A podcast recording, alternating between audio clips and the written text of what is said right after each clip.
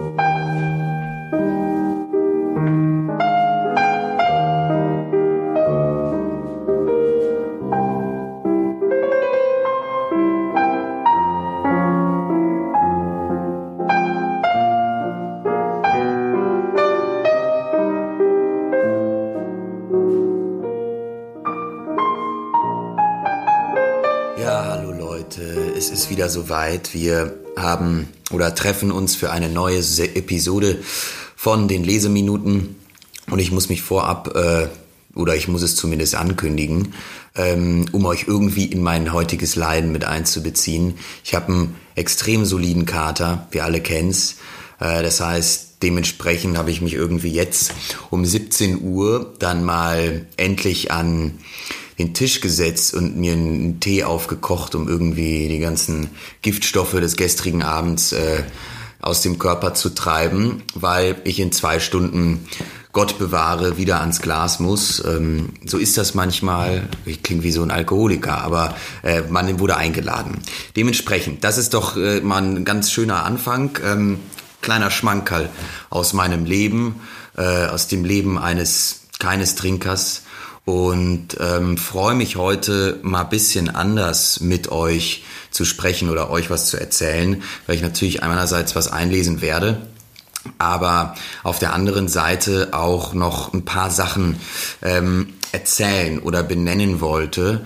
Letzte Woche habe ich schon angesprochen, dass mir eine Sache aufgefallen ist. Schon irgendwie vor zwei oder drei Wochen, als ich mal so durch die Episoden bei Spotify gescrollt bin und gesehen habe, dass, also ich hatte das die ganze Zeit irgendwie schon im Gefühl und ich wusste, ich lese viel Männer hauptsächlich. Ähm, eigentlich fast nur Männer, ja, äh, und habe dementsprechend auch gemerkt, dass auch ausschließlich männliche Autoren innerhalb meines Podcasts vertreten sind. Und ich habe das erstmal so laufen lassen, aber habe dann irgendwie ähm, letzte Woche wirklich gedacht, das kann ja irgendwie nicht sein. Oder habe mir halt mal an die Nase gefasst und dachte, warum ist das eigentlich so? Ja, wie krass. Ähm, Gehe ich zu meinem Bücherregal und finde faktisch, ich glaube, drei oder vier Autorinnen ähm, da drin. Sonst ausschließlich Männer. Und in dem Moment dachte ich, das ist ja irgendwie wild. Also das heißt, meine gesamte Literaturperzeption äh, ist von eigentlich einer männlichen Perspektive geprägt. Ich kann mich nicht zwingend erinnern oder konnte mich nicht zwingend erinnern, wann ich das letzte Mal ein Buch von einer Frau gelesen habe, wo ich war, wo ich dachte so, boah, das ähm, war ein Hammer oder das hat mich umgehauen. Beziehungsweise Juli C. war so das letzte Buch, was ich, äh, was ich gelesen habe und ich dachte, Halleluja, da ist eine sehr, sehr interessante Frau in der deutschen Literaturlandschaft unterwegs und schreibt ganz tolle Romane. Äh, und naja, dann bin ich so ein bisschen ins Nachdenken gekommen und habe irgendwie auch mit Freunden drüber gesprochen und habe die mal gefragt, ja, wie seht ihr das eigentlich? Lest ihr mehr Männer, lest ihr mehr Frauen? Viele Freundinnen gefragt, wie die das sehen, ob, ob sie viel lieber Männer lesen, ob sie lieber Frauen lesen, ob sie eine Erklärung dafür haben, warum. Ähm, warum ich zum Beispiel mehr Männer lese oder Sie, wenn Sie sagen, ja, ich lese auch ausschließlich Männer, warum Sie ausschließlich Männer lesen. Und insofern finde ich das irgendwie einfach wichtig. Ich meine, das ist vielleicht auch für manche so ein Thema, wo sie jetzt aufstöhnen und sich fragen, warum muss der jetzt unbedingt darüber labern und darüber reden? Warum ist das Thema schon wieder relevant? Warum redet man über Frauen oder den Feminismus, die Gleichstellung der Frau, weil das natürlich jetzt irgendwie im Unterton da mitschwingt. Ähm, aber ich finde das Thema insofern nicht ausgelutscht, weil das ein, immer ein relevantes Thema ist. Ja, also äh, die Frage, warum ich weniger Frauen gelesen habe und dementsprechend meine Perspektive auf Literatur so männlich dominiert ist, das ist eine relevante Frage, die sich, die ich mir stellen muss, weil ich mir vielleicht überlegen sollte, mehr Frauen zu lesen. Ähm, aber dazu komme ich gleich noch, ob ich das wirklich sollte, ja. Äh, also welcher, was mich dazu vielleicht zwingt oder ob mich irgendwie was dazu zwingt. Ähm, aber die Gleichstellung der Frau ist für mich zumindest ganz persönlich ähm, ein sehr relevantes, wichtiges Thema. Ich finde es irgendwie cool und spannend, äh, darüber sich Gedanken zu machen, mit Leuten darüber zu sprechen, mit Frauen darüber zu sprechen, Erfahrungen zu, zu hören, was Frauen erlebt haben innerhalb ihrer eigenen Biografie, welches Leid sie vielleicht schon irgendwie erfahren haben im Alltag, äh, weshalb sie sich nicht gleichgestellt fühlen mit den Männern. Ähm, und ich selbst bin zwischen, zwischen zwei Frauen auch aufgewachsen, natürlich auch mit einem Vater, aber vor allem zwischen zwei sehr starken Frauen, die beide in männerdominierten Jobs arbeiten. Die eine in der Beratung, die andere im Bankenwesen und ähm, auch dort häufig schon Geschichten erzählt haben, wie sie äh, natürlich im Schatten der Männer arbeiten und viel härter kämpfen müssen. Und für mich war das natürlich als, als Familienmitglied aus den Erzählungen immer wahnsinnig ungerecht und, und unfair. Und ich habe mich gefragt, wie könnte man irgendwie dafür sorgen, dass ähm, Frauen sich nicht mal mehr darüber Gedanken machen müssen. Ja, das ist natürlich ein absolutes Ideal, aber dass einfach Frauen gleichberechtigt sind mit Männern und dieses Thema dann irgendwann obsolet wird, wir gar nicht mehr darüber sprechen müssen, weil es endlich so weit ist. Aber das kann auch einige Jahrzehnte dauern. Da bin ich mir ehrlich gesagt leider Gottes recht sicher. Äh, umso besser, dass wir dann jetzt gemeinsam vielleicht ein bisschen darüber nachdenken ähm, und zurück zu dem eigentlichen Thema der Literatur, Frauen in der Literatur, Schriftstellerin in der Literatur. Und wenn ich jetzt so überlege, also ich schwadroniere jetzt einfach mal ein bisschen, ja, quasi als Einleitung, bevor ich dann anfange, auch was vorzulesen. Natürlich vorweg ähm, das erste Mal von einer Frau. Aber warum ist das so? Warum habe ich im Bücherregal eigentlich nur Männer stehen? Warum habe ich bisher nur Männer vorgelesen? Also das erste, der erste Grund, der mir natürlich sofort eingefallen ist. Naja, ich interessiere mich viel vor allem auch für klassische Literatur, ähm, also Literatur vor dem 19. Jahrhundert, würde ich mal sagen, oder um die Jahrhundertwende darum. Äh, Klassiker natürlich wie irgendwie Goethe oder Fontane, mal ganz weit zurückgedacht, aber vor allem, sage ich mal, die großen Literaten, ja. Ähm, ob das jetzt wie ein Jean-Paul Sartre ist, also Philosophen, Existenzialisten ähm, oder auch große Romanschreiber wie Siegfried Lenz, Max Frisch, äh, die alle ja, let, Anfang letzten Jahrhunderts, Mitte letzten Jahrhunderts gelebt haben, beziehungsweise Siegfried Lenz natürlich noch ein bisschen länger. Aber es ist so, dass natürlich ähm, früher die Schreiberei einer Arbeit schon der Intellektuellen war. Also früher haben diejenigen geschrieben und auch publiziert, durften überhaupt publizieren, die auch studiert haben. Ähm, und es war klar, das wisst ihr, dass früher äh, das Studieren oder die Bildung, die Lehre, die war ausschließlich Männern vorbehalten. Ähm, also Universitäten gab es irgendwie ab dem 12. Jahrhundert, ja, und auch da durfte nicht jeder studieren, sondern natürlich nur der Adel, die aus dem Bürgertum und die haben dann was studiert, Jura, Medizin, Theologie, Verwaltung, ja, und die Universitäten waren eigentlich immer Orte, würde ich mal sagen, der männlichen Sozialisation. Und die Männer, die haben da schön studiert und haben sich Wissen angeeignet. Ja, ein Goethe, der hat natürlich auch die Juristerei studiert, wie er auch im schönen Faust ähm, oder das dem Faust in den Mund gelegt hat in seinem großen Stück. Und diese Männer durften nur schreiben. Die haben geschrieben, die wussten irgendwie, was mit den, den Themen eher anzufangen. Die Frauen waren zu Hause. Die Männer waren die, die sich Gedanken über, das, über die großen Themen gemacht haben, die gebildet waren, die schreiben konnten, die auch einfach publizieren durften. Und damals eben gerade wegen dieser Geschlechterteilung, Mann, arbeitet, verdient Geld, macht Karriere schon da, arbeitet irgendwie im öffentlichen Dienst oder wie auch immer oder auf dem Land und die Frau ist zu Hause, erzieht die Kinder, kocht. Ähm, allein diese Geschlechterteilung hat natürlich auch schon dafür gesorgt, dass die Literatur damals so behaftet war, dass auch über, ja, genau darüber geschrieben wurde. Bestes Beispiel Theodor Fontane, Effi Briest. Auch da eine Frau, ein armes junges Mädchen, 17 Jahre alt, wird mit irgendeinem Baron verheiratet, ja, und wird totunglücklich. Ähm, anderes Beispiel, ist eher auch die Art und Weise, wie dann über Frauen geschrieben wurde. Vielleicht Goethe Faust. Ähm, tolles Beispiel. Ich habe mir das hier mal aufgeschrieben. Ähm, Faust, der junge Faust spricht, als er das allererste Mal das Gretchen sieht. Ja, da schreibt er. Ich lese jetzt mal kurz diese schon recht berühmte Passage vor und versuch mal die ähm, die, wie heißt es denn, Mensch, die Artikel, die Artikel wegzunehmen. Und ihr hört mal zu, äh, wie er da schreibt und man realisiert sofort, dass es sich da um ein Mädchen handelt und niemals so über einen Mann geschrieben worden wäre. Also da sagt der junge Faust, beim Himmel dieses Kind ist schön, so etwas hab ich nie gesehen, ist so sitt und tugendreich und etwas schnippisch doch zugleich. Der Lippe rot, der Wange Licht, die Tage der Welt vergess ich's nicht wie, die Au wie sie dementsprechend, wie sie die Augen niederschlägt, hat tief sich in mein Herz geprägt. Wie sie kurz angebunden war, das ist nun zum Entzücken gar. Also nun, jetzt habe ich die Artikel doch noch mitgenommen am Ende, aber man merkt schon, es ist, ja, von diesem Kind redet er und die Lippe rot. Ähm, wie zum Entzücken. Also es ist eher so was bisschen von, nicht von oben herab, aber sowas total Erhabenes. Ja, und fast schon gar nicht für voll nehmen. Natürlich ist der junge Faust auch in dem Stücken recht ausgefuchster und, um es mal salopp zu sagen, notgeiler Kerl und Typ, der plötzlich jung geworden ist und irgendwie Lust hat, dieses bildschöne Mädchen einmal übers Knie zu legen. Ähm, aber das war die Art und Weise, wie halt auch Goethe gesprochen und geschrieben und gedacht hat. Ähm, also vielleicht so als kleiner Exkurs, um das, äh, um das, um nur so ein Bild davon zu geben. Übrigens ist das auch noch heute so. Ich habe eine kleine Recherche gemacht und eine Studie gefunden über die Sprache innerhalb von Literatur, wie über Männer und Frauen teilweise geschrieben wird. Und das war auch sehr, sehr cool. Ähm, und da war so bisschen, sag ich mal, der, der Subtext von der gesamten Studie war eigentlich, dass Frauen in der Literatur mehr Lippe als Hirn sind und Männer deutlich vielschichtiger beschrieben werden. So könnte man sagen. Ja, also es geht bei den Frauen permanent um das, um das Aussehen, um die Verletzlichkeit, die Haare, Wangen, Augenlider. Und bei Männern geht es dann um das Gehirn, ihr Grinsen und ihr Kiefer. Ja, also auch ganz spannend. Heute ist das dementsprechend noch genauso.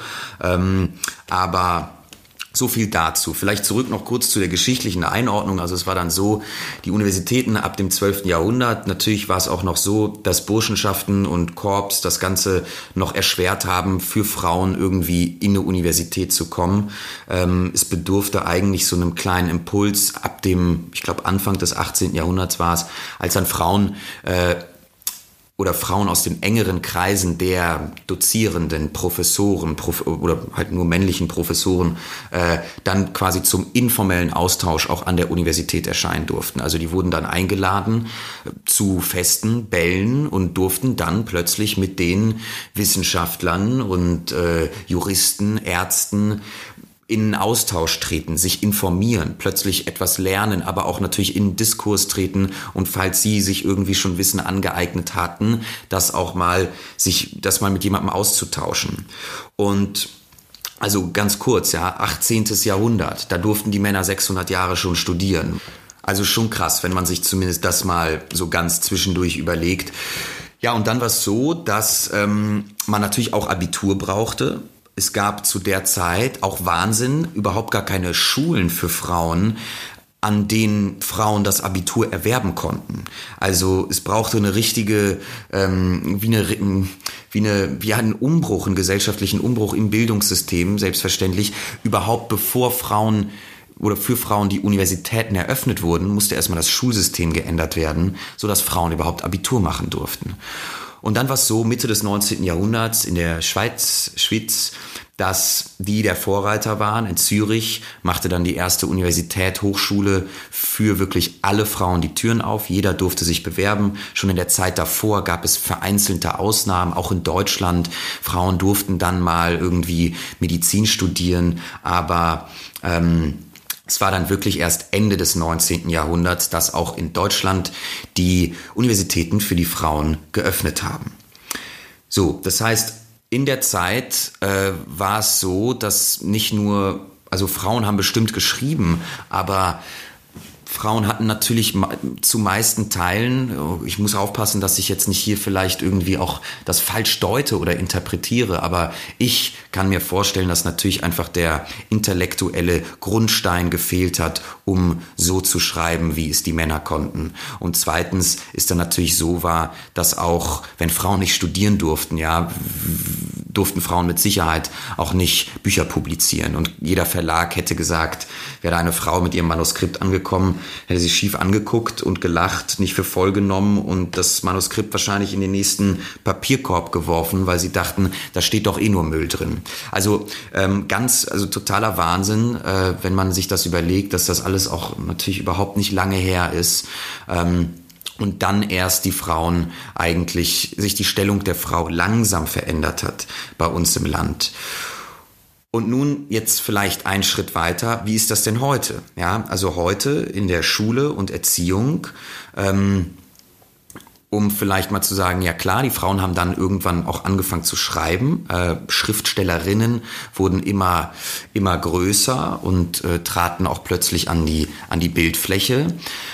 Aber es ist trotzdem so, dass heute in, innerhalb unserer Schulzeit, innerhalb unseres Bildungssystems, innerhalb unserer Erziehung sich erstaunlicherweise recht wenig geändert hat. Also ich kann mich nicht erinnern, dass wir in der Schule irgendeine Frau gelesen haben. Keine einzige. Ich weiß es nicht. Ähm, hauptsächlich hat man Leute gelesen wie ja Goethe, äh, Büchner, Heinrich von Kleist oder Hugo von Hoffmannsthal. Also natürlich die ganzen großen Klassiker, die auch ganz toll sind, aber keine Frauen. Nicht eine einzige Frau, obwohl es doch so viele Frauen auch gibt. Ähm, und dazu komme ich gleich noch. Und es hat sich dementsprechend auch heute, Abitur 2021, ich habe das mal nachgeschaut, auch wieder im, äh, im, im Plan äh, Lessing, Heinrich von Kleist, Ernst Theodor Amadeus Hoffmann. Also nichts keine einzige Frau vertreten. Sehr, sehr schade, muss ich sagen, ähm, weil das der Impuls wäre, um eben in der Prägung, in der frühen Prägung und Erziehung den Schülern und Schülerinnen eine solche Prägung zu geben, dass sie nicht, so wie ich, ja, vor meinem Bücherregal stehe und merke, holy shit, das sind ähm, nur Männer, die hier stehen. Und auch du hast nur deine, du, du, du liest nur Männer. Und ich habe über meine, und das ist vielleicht eine Beichte, über meine letzten Jahre, ähm, wie bereits gesagt, kaum Frauen gelesen. Also, wie gesagt, Julie C. habe ich gelesen, ähm, Charlotte Roche habe ich gelesen, Sibylle Berg, J.K. Rowling haben wir alle gelesen, Harry Potter, großer Fan. Und Elfriede Jelinek natürlich gelesen, auch äh, Virginia Woolf, ähm, einfach im Rahmen ähm, im Rahmen eines Theaterstücks, das inszeniert, das inszeniert wurde. Äh, und als Kind natürlich auch Astrid Lindgren, kennen wir auch. Aber das Krasse ist, wenn ich jetzt diese Namen aufzähle, ähm, ganz neu, wie gesagt, Julie C., Cornelia Funke gibt's auch noch, fällt mir gerade ein, äh, Agatha Christie, Ingeborg Bachmann ähm, und Simone de Beauvoir, die natürlich auch Soziologin, Feministin, aber ganz ehrlich, das sind die einzigen Frauen, die mir einfallen. Also mehr kommt nicht. Ihr könnt ja mal vielleicht gerade selbst nachdenken. Würde ich jetzt anfangen, natürlich über große, große Männer, äh, männliche Autoren zu sprechen, ich würde kein Ende finden. Also ähm, der Gegensatz ist schon echt heftig. Und selbst bei einer Recherche, die meisten Autorinnen, ich habe davon noch nichts gehört und es ist, äh, es ist schon Wahnsinn. Und jetzt kommt eigentlich die Frage, warum ist das so? Ich kann an dieser Stelle das heißt, bitte verzeiht mir, ich habe hier keinen, keinen absoluten Anspruch, irgendwie eine Erklärung zu finden. Das ist natürlich meine subjektive Empfindung, meine Erklärung darüber, warum ich persönlich ähm, so viel, so viel Männer lese. Äh, und warum es, um ehrlich zu sein, um die These schon wirklich vorwegzunehmen, auf die ich dann am Ende eigentlich kommen werde, oder um das auf das Fazit, das Fazit vorwegzunehmen, ähm, warum es auch okay ist. Warum es okay ist, dass ich hauptsächlich Männer lese oder, oder so viel mehr Männer lese als Frauen. Aber dazu gleich. Ich komme da langsam hin. Es ist erstmal so, ich persönlich lese so wenig Frauen, weil, wie bereits gesagt, die klassische Literatur mich interessiert, das, was vor allem auch früher geschrieben wurde, ähm, ich, weil ich großer Fan von der Sprache bin, ähm, die damals einfach eine andere war als heute und eine Sprache, eine lyrische Sprache ist.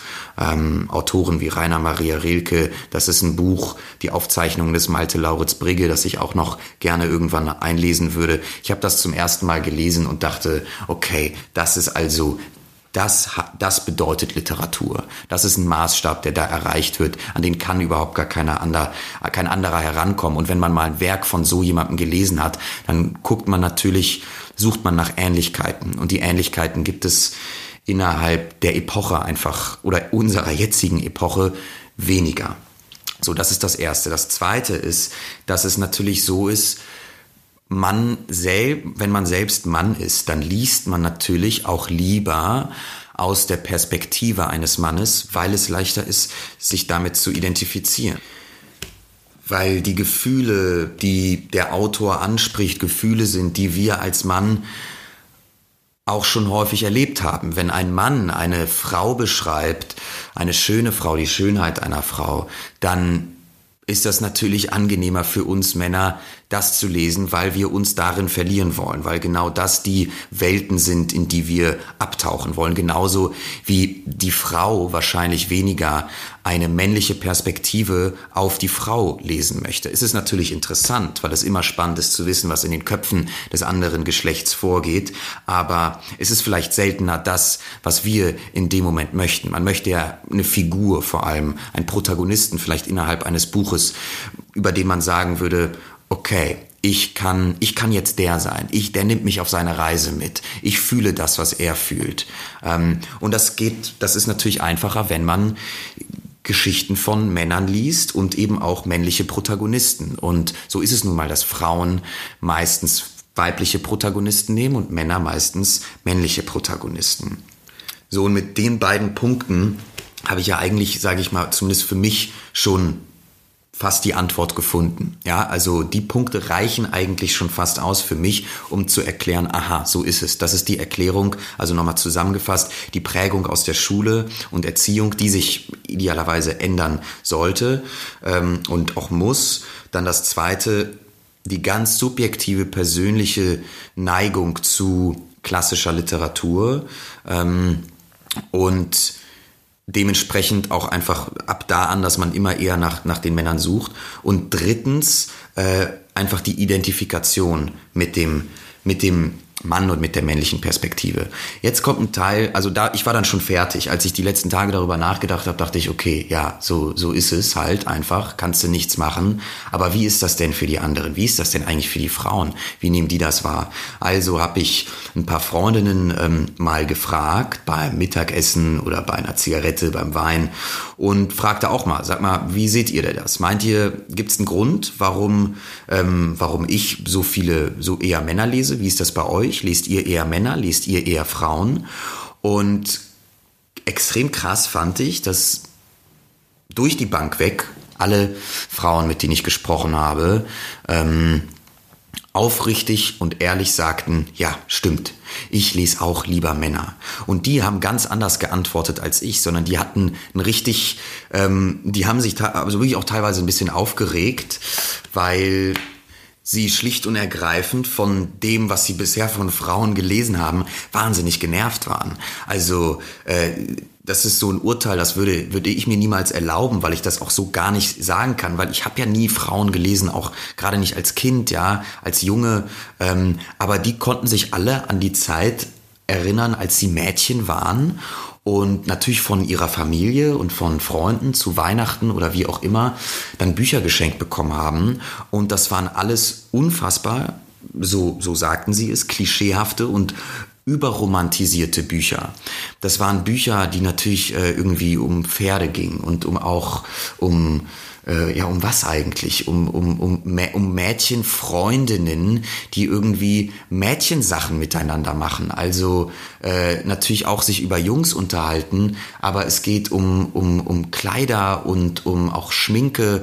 Also natürlich Themen, die wichtig für Mädchen sind, aber völlig banale, oberflächliche Themen, die wieder so den Mädchen Stempel aufdrücken. Ja, jedes Mädchen muss sich schminken, jedes Mädchen muss hübsch sein und muss irgendwie mit seinen Freundinnen die ganze Zeit beste Freundin sein äh, und und reiten und dieser ganze Kram und das hat die die Freundin, mit denen ich gesprochen habe, so aufgeregt, ähm, dass sie mit der Zeit sich von diesen Büchern abgewendet haben. Also das war der erste Impuls. Sie waren auch total genervt allein von der Art und Weise, wie die Bücher aussehen. Und das fand ich ganz spannend, weil sie sagten, das sei heute noch so. Ähm, also heute sind alle Bücher, die auch von Frauen geschrieben werden, verziert irgendwie mit Blümchen und mit, mit, mit Pastellfarben und man sieht schon allein am Buchcover, dieses Buch wurde von einer Frau geschrieben. Und dann bin ich auch mal in, in die Thalia Buchhandlung gegangen, um mir das mal anzuschauen und es stimmt. Also es ist ganz wild, wenn das jetzt nicht irgendwie Diogenes ist, wo natürlich jedes Cover irgendwie recht, recht eindeutig und clean ist und da es überhaupt nicht eine Vermutung zulässt, ob das ein Mann oder eine Frau geschrieben hat. Aber der Großteil der Bücher von Frauen, die sind unheimlich feminin gestaltet. Und die Bücher der Männer, man kann ja nicht sagen, die sind männlich gestaltet, sondern die sind einfach nur normal und nüchtern. Ich würde am ehesten sagen, nüchterner gestaltet, ja, ohne dem irgendwie einen Stempel aufzudrücken. Und also sagten die Frauen, mit denen ich gesprochen habe, die Freundinnen, das nervt sie einfach, ja. Das ist schon mal so das Oberflächliche.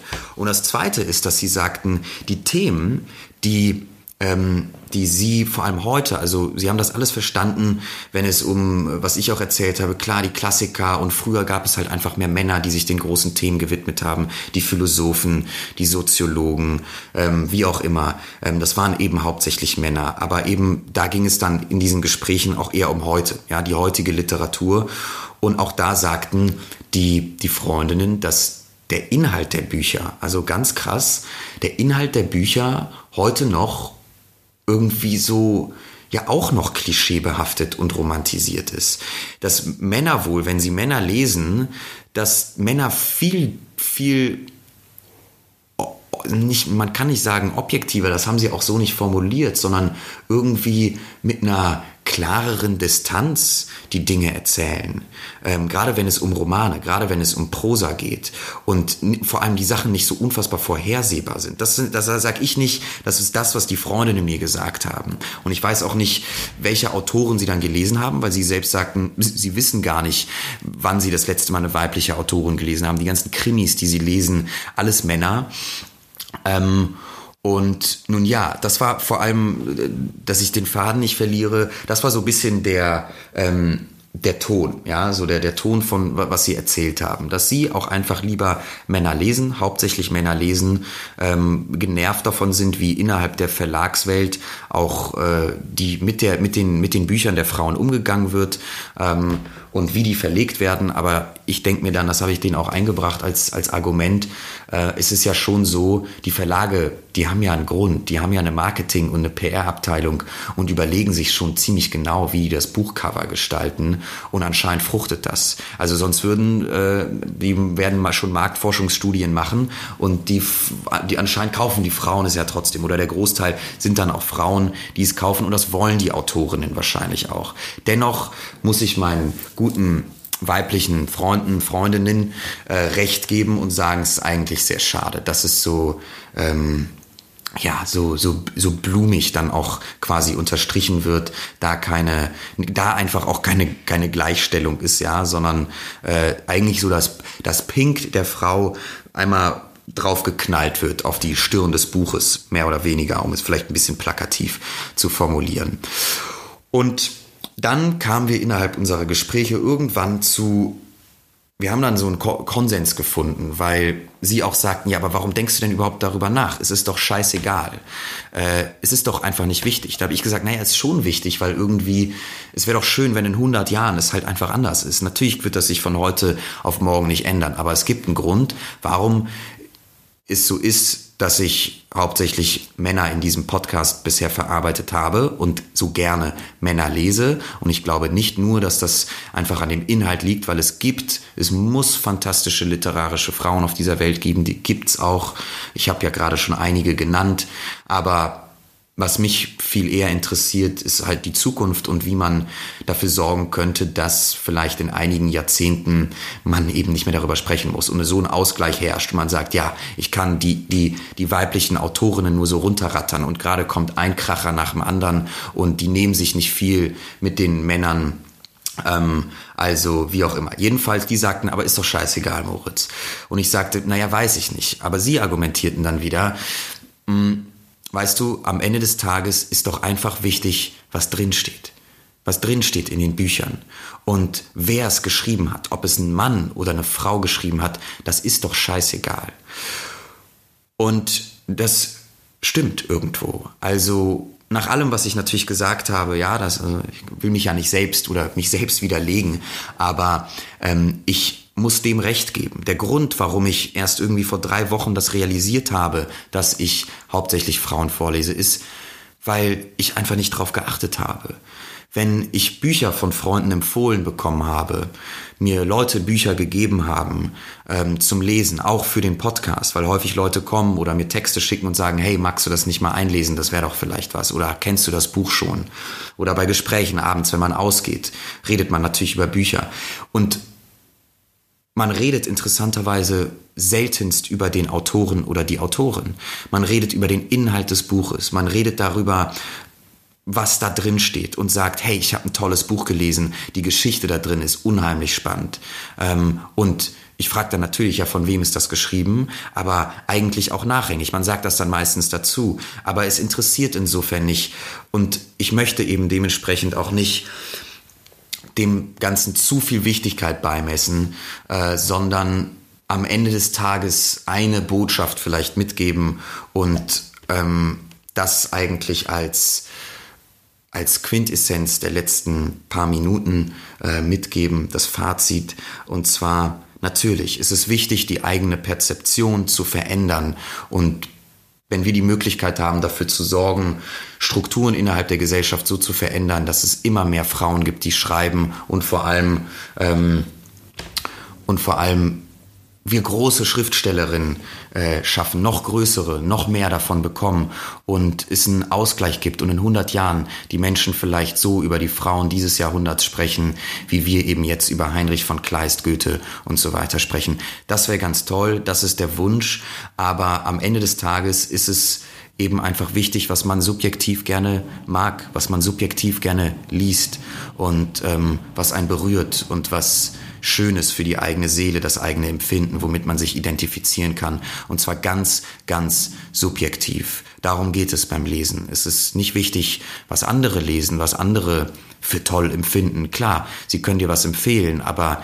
wichtig ist für euch und für uns, für mich, dass das, was gelesen wird, die eigene, die eigene Seele berührt und darum geht es.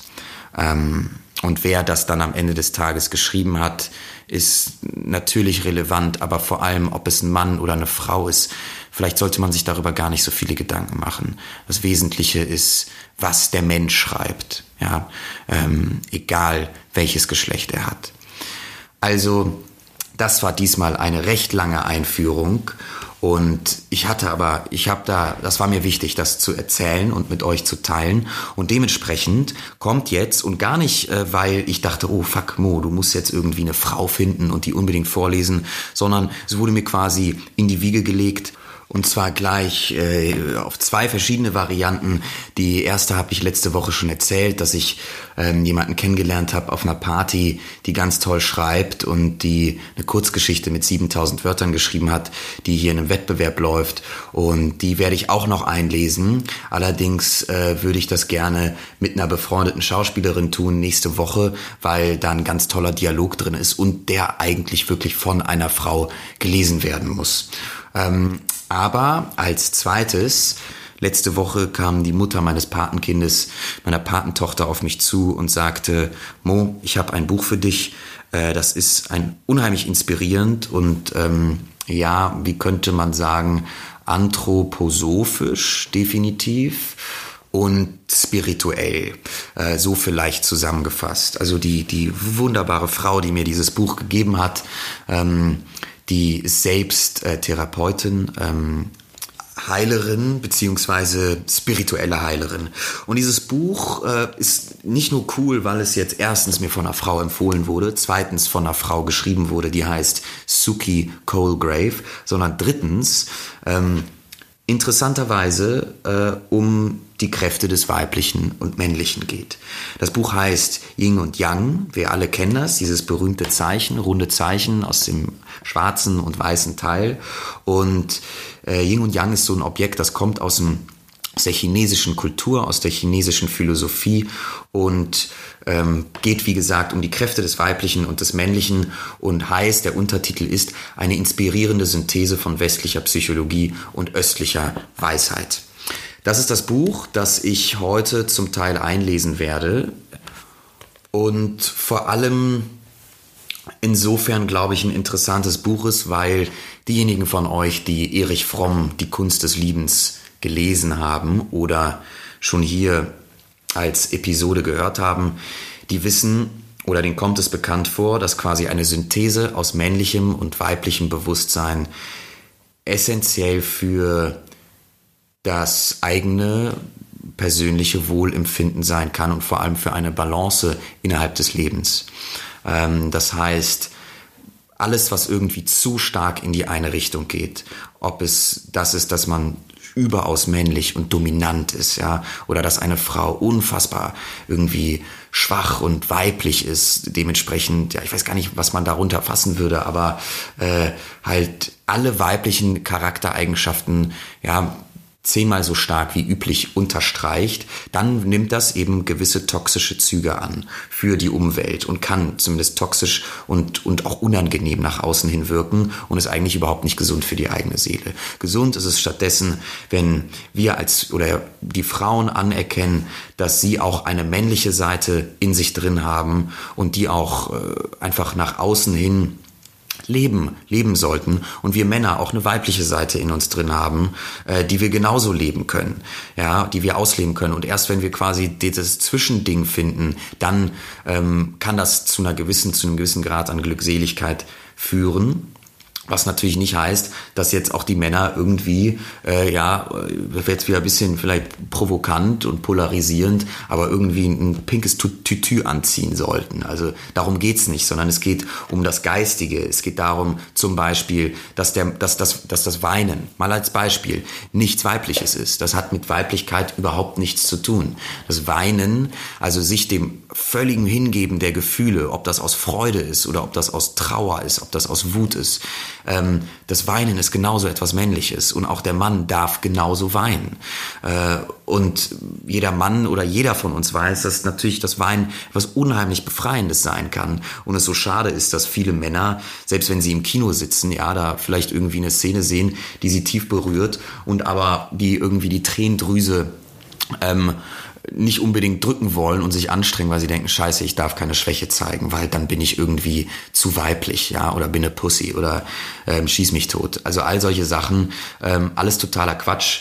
Suki Colgrave schreibt eben darüber und äh, findet irgendwie eine gewisse Lösung, ähm, dass jeder seinen, den jeweils anderen gegensätzlichen Pol in sich selber anerkennt und im Kern sowohl männlich als auch weiblich äh, gleichermaßen ähm, seine Natur entwickeln kann. Also es ist ein sehr gescheites und nachdenklich machendes Buch, ein entkrampfendes Buch, würde ich sagen, und eines, das so manche verschlossene Tür im Leben definitiv öffnen kann.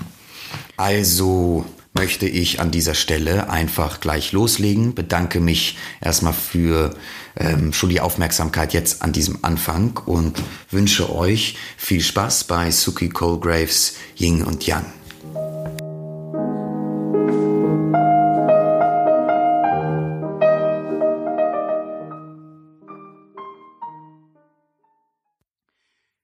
In meiner frühesten Erinnerung sitze ich in einem Zwillingskinderwagen meinem Zwillingsbruder gegenüber.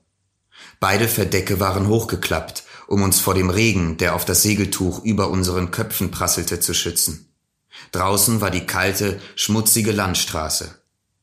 Drinnen fühlten wir uns sicher in der warmen Dunkelheit unserer eigenen Welt. Ich schaute hinüber zu der Person, mit der ich Tag und Nacht zusammen war und mit der ich sogar die Monate im Bauch meiner Mutter geteilt hatte. In diesem Augenblick völliger Sicherheit und Geborgenheit entstand in mir ein Gefühl totaler Einsamkeit. Obwohl ich erst zwei Jahre alt und meinem Bruder noch ganz intim verbunden war, war ich von dem Moment an auch abgesondert, unabhängig und einsam. Während der folgenden 25 Jahre wehrte ich mich oft gegen die beunruhigenden Konsequenzen dieser Erfahrung. Ich wusste, ich war abgesondert und anders als mein Bruder und jeder andere Mensch, ich wusste auch, dass das Gefühl von Ganzheit und Identität, das ich mit ihm erfahren hatte, genauso ein lebendiger Teil von mir war wie meine Beziehungen, dass dieses Gefühl jedoch ständig getrübt wurde durch die Empfindung einer Erstickungsangst und eines Verlustes meiner Freiheit, die es gleichzeitig in mir hervorrief. Ich begann zu verzweifeln. Mir schien, dass ich das Paradies der frühen Kindheit nie wiederentdecken würde, auch nicht in anderer Form, und dass ich zwischen Unabhängigkeit und Beziehungen würde wählen müssen. Zu diesem Zeitpunkt suchte ich Hilfe bei einem jungschen Psychotherapeuten. Während der folgenden 18 Monate begann ich beide Impulse in einer Weise zu begreifen, die es schließlich ermöglichte, sie zu vereinbaren. Ich lernte gesondert sein und Zusammengehörigkeit als Polarität zu erkennen und zu sehen, dass ich weder ein isoliertes Individuum noch ein undifferenziertes Teilchen des Kosmos bin, sondern dass ich beides gleichzeitig gesondert und Teil des Universums bin und dass das eine das andere einschließt. Ich lernte zu erkennen, dass diese Gegensätzlichkeit, die ich bis dahin hauptsächlich in Beziehung zu anderen Menschen und zur Außenwelt erfahren hatte, ihre Entsprechung in meiner eigenen Psyche hatte und sich in meinen Gedanken und Gefühlen ausdrückte. Die Monate der Jungschen Therapie zusammen mit meinem davon unabhängigen Studium der Werke Rudolf Steiners halfen mir, diesen Gegensatz von Gesondertsein und Zusammengehörigkeit als den Ausdruck des männlichen und weiblichen Prinzips, das in all den verschiedenen Stufen und Stadien der Schöpfung gegenwärtig ist, zu sehen. Diese Einsicht traf sich mit meinem Studium der chinesischen Kultur, die, vielleicht mehr als jede andere, die Wichtigkeit der Harmonie der beiden Prinzipien in jedem Einzelnen für Gesundheit und Selbstverständnis anerkennt. Über vier verschiedene Wege, die Jungsche Psychologie, die Anthroposophie, die chinesische Philosophie und meine eigene Erfahrung, wurde ich zu der Idee der männlich-weiblichen Polarität der menschlichen Psyche geführt. Meine Entwicklung fiel mit dem Wiederauftauchen der Frauenbewegung in den späten 60er und frühen 70er Jahren zusammen. Anfänglich beschäftigte sich diese Bewegung hauptsächlich mit der Abschaffung der Diskriminierung der Frau im politischen, sozialen und wirtschaftlichen Leben und der Sicherstellung von sozialen Einrichtungen, die es den Frauen erlauben würden, die Vorteile der Chancengleichheit wahrzunehmen. Theoretisch sind diese Forderungen inzwischen allgemein akzeptiert, wenn auch noch sehr viel getan werden muss, um sie in die Praxis umzusetzen, ebenso wie allen Frauen geholfen werden muss, sich selbst als gleichwertige Mitglieder der Gesellschaft zu sehen und zu respektieren. Beide Entwicklungsprozesse sind schon im Gang. So scheint der richtige Moment gekommen zu sein, gründlicher nach den Impulsen zu fragen, die hinter der Forderung nach Gleichberechtigung stehen, damit Männer und Frauen ein bewussteres Verständnis und mehr Einsicht in das ungeklärte Problem von Geschlecht und Sexualität gewinnen können. Dieses Buch ist ein Ausdruck des Zusammentreffens meiner eigenen Entwicklung mit den Aktivitäten der Frauenbewegung in den letzten zehn Jahren.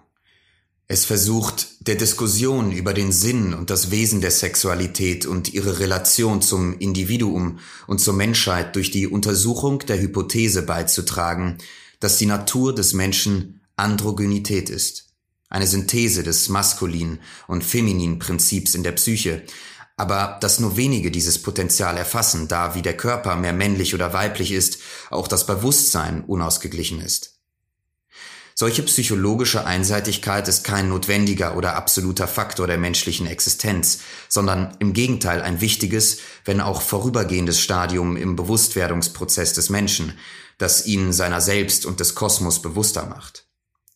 Der Entwicklungsprozess des Bewusstseins lässt sich jedoch ähnlich wie die Entwicklung biologischer Muster untersuchen, und dieser Prozess kann als die Evolution des maskulinen und femininen Prinzips verstanden werden. Es ist ein Prozess, der von einer undifferenzierten Einheit zu größerer Differenzierung fortschreitet, um die mögliche Synthese und Harmonie in einem androgynen Zustand vorzubereiten. Solch eine Idee könnte natürlich auf verschiedene Weise untersucht werden und anhand vieler verschiedener kultureller und historischer Zusammenhänge. Ich habe für meine Untersuchung den Bezugsrahmen der chinesischen Kultur gewählt, hauptsächlich weil die Anerkennung des männlichen und weiblichen Prinzips Yin und Yang, die ursprüngliche Polarität im Individuum und im Kosmos ein wichtiger Bestandteil des chinesischen Denkens seit seinem ersten Ausdruck in Mythen, Legenden und Versen vor über 3000 Jahren bis hinein in die ersten Jahrzehnte dieses Jahrhunderts war. Sogar heute noch in der chinesischen Volksrepublik ist das Konzept von Yin und Yang als polare Energien ein lebendiger Bestandteil der Theorie und Praxis der chinesischen Medizin. Darüber hinaus gibt es noch einen anderen Grund, warum ich die Idee der androgynen Harmonie anhand der chinesischen Kultur untersucht habe, eine Tatsache, die zwar noch nicht Hauptdiskussionspunkt dieses Buches ist, die jedoch bezeichnend ist für die Situation in der zweiten Hälfte des 20. Jahrhunderts. Wir scheinen zwischen zwei Impulsen gefangen zu sein. Der eine führt zu größerer Erfahrung des Selbst, unserer Befreiung von jeder Art von Gruppenidentität, sei es Familie, Rasse, Kultur oder Nation, der andere Impuls weckt in uns den Sinn für eine neue und umfassendere Identität mit dem Universum. Um diese beiden Impulse schöpferisch zu nutzen, ohne zu Selbstüberschätzung oder allgemeiner Verwischung aller Unterschiede zu gelangen, halte ich es für notwendig, Hand in Hand mit der Suche nach einem erweiterten Selbstverständnis die Brücke zwischen verschiedenen Kulturen zu schlagen, so dass die Weltsicht des Einzelnen den anderen verständlicher wird, damit das Verstehen des Einzelnen das Verstehen des Ganzen nach sich zieht.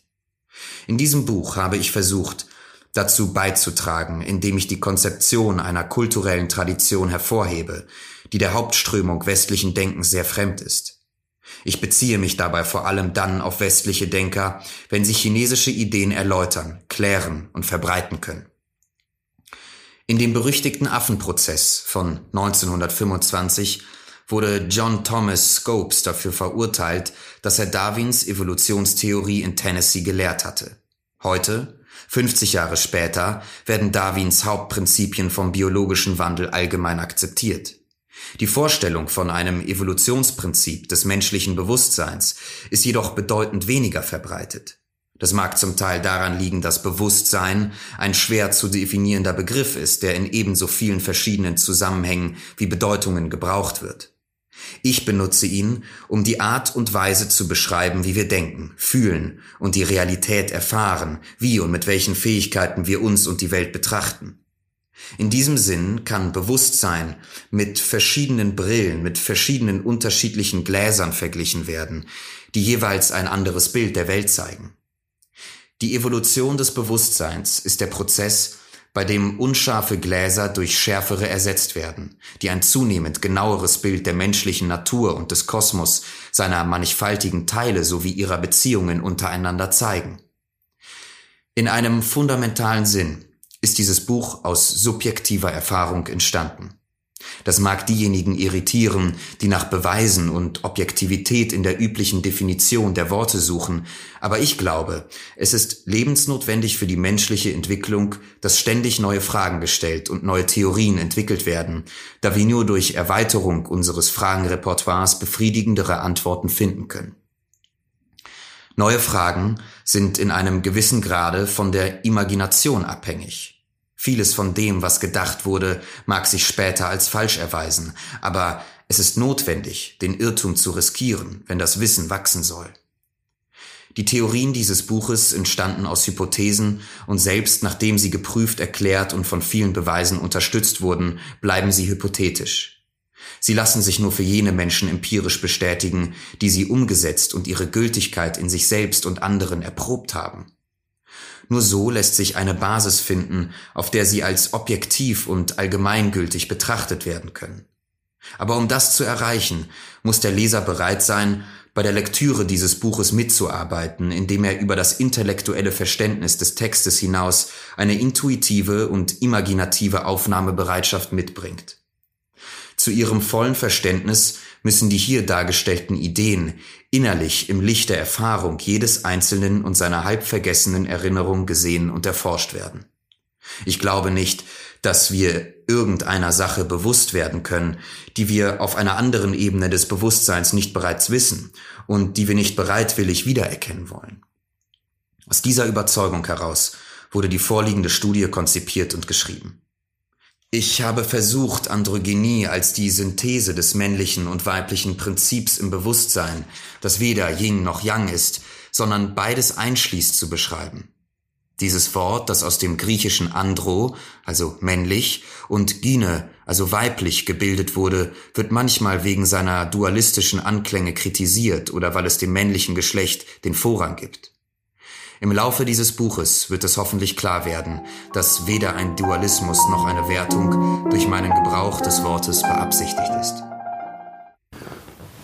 Okay, das war jetzt die Einführung zu dem Buch und während ich so gelesen habe, ich dachte gerade, ganz ehrlich, vielleicht reicht das auch erstmal. Ähm, vielleicht äh, ist das, wir haben jetzt auch 50 Minuten, ähm, wie gesagt, äh, der Alkohol der letzten Nacht, der der macht mir noch ein wenig zu schaffen. Und unabhängig davon kann ich mir vorstellen, dass schon die Einführung vielleicht so ein Trigger für euch ist, um sich mit dem Thema ein bisschen ausgiebiger zu beschäftigen, vielleicht das Buch euch sogar anzuschaffen.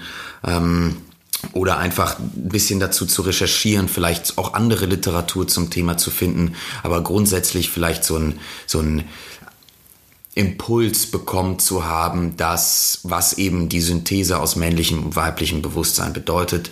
Ich habe überhaupt nicht, um das vielleicht noch einmal klarzustellen, nur weil ich dieses Buch ausgewählt habe, weil ich jetzt daraus vorgelesen habe, äh, erhebe ich noch lange nicht den Anspruch zu behaupten, ich hätte diese Synthese aus männlichem und weiblichem Bewusstsein bereits gefunden, ja, und äh, hätte die irgendwie vollendet. Das wäre ja totaler Quatsch. Ähm, und durch und durch gelogen, äh, sondern es ist viel eher so, dass ich das als eine sehr schöne, ein sehr schönes Ideal ähm, sehe, als eine sehr schöne Maxime, nach der wir vielleicht streben könnten, über die man sich gemeinsam austauschen kann, von der man lernen kann, von der ich auch noch unendlich viel zu lernen habe. Aber vor allem, vielleicht das ist die Botschaft dieser heutigen Leseminuten, dass wir alle ein wenig in den nächsten Tagen, in der nächsten Zeit ähm, versuchen auch das Bewusstsein des anderen Geschlechts in uns vielleicht zu finden oder mehr zu leben, zu suchen, äh, danach zu tasten und zu fühlen und vielleicht ja so irgendwie neue Erkenntnisse zu erlangen. Das ist das Erste. Und das Zweite wäre, dass ihr vielleicht mal überlegt, selbst überlegt, ja, wie ist das denn eigentlich mit Frauen in der Literatur, mit, ähm, mit Literatur in Bezug auf eben das Geschlecht des Autors. Wie ist das bei euch? Ich würde mich sehr freuen, wenn irgendjemand, der das hört und der dazu Gedanken hat, äh, mir, mir, mir schreibt, ähm, so wie auch sonst, wenn manche irgendwie Gedanken haben. Schreibt mir, Erzählt mir, wie ihr das findet, wie das bei euch ist. Wenn ihr eine Frau seid, äh, lest ihr hauptsächlich Männer, lest ihr hauptsächlich Frauen? Gibt es da irgendwie eine ziemlich gesunde Mischung? Wie denkt ihr dazu? Was ist der Grund, dass man vielleicht hauptsächlich einen Autoren oder eine Autorin oder das Geschlecht, ein bestimmtes Geschlecht liest? Meldet euch gerne. Und ähm, habt einen schönen Abend, seid glücklich, äh, trinkt nicht zu viel, oder auch doch, wenn es irgendwie sich anbietet und ihr die Lust und die Laune dazu habt, dann betrinkt euch am besten gleich. Oder auch nicht, macht euch einen Tee, nehmt euch ein Buch, schenkt euch eure eigenen Leseminuten. Und ich bedanke mich an dieser Stelle. Schön, dass ihr zugehört habt. Wir sehen uns nächste Woche hoffentlich mit dem, mit der besagten Kurzgeschichte, von der ich gesprochen habe. Und an dieser Stelle sage ich Tschüss und äh, bis bald. Macht's gut.